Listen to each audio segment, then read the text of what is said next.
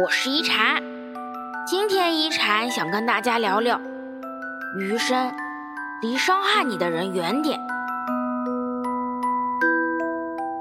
师傅说，人生没有一帆风顺，困难和逆境都是无法避免的。生活没有感同身受，总有些人会让你心碎受伤。拔去了木桩上的钉子，伤口的痕迹却无法抹去。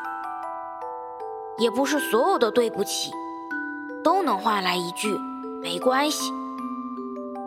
余生，离伤害你的人远点。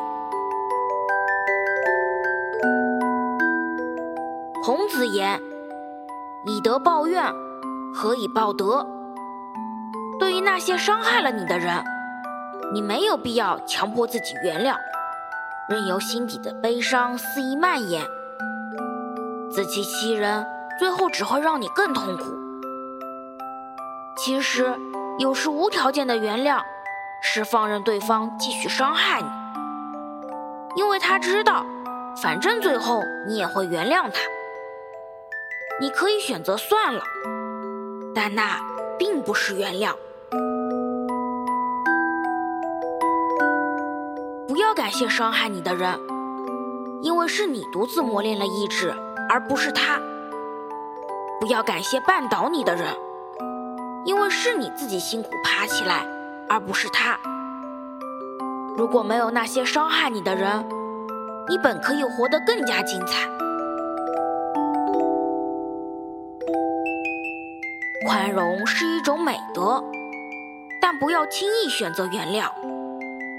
该生气的时候就生气，该守住的原则就守住。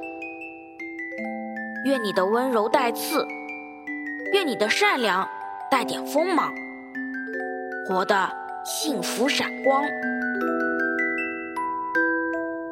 我是一禅，喜欢我的话别忘了分享哦。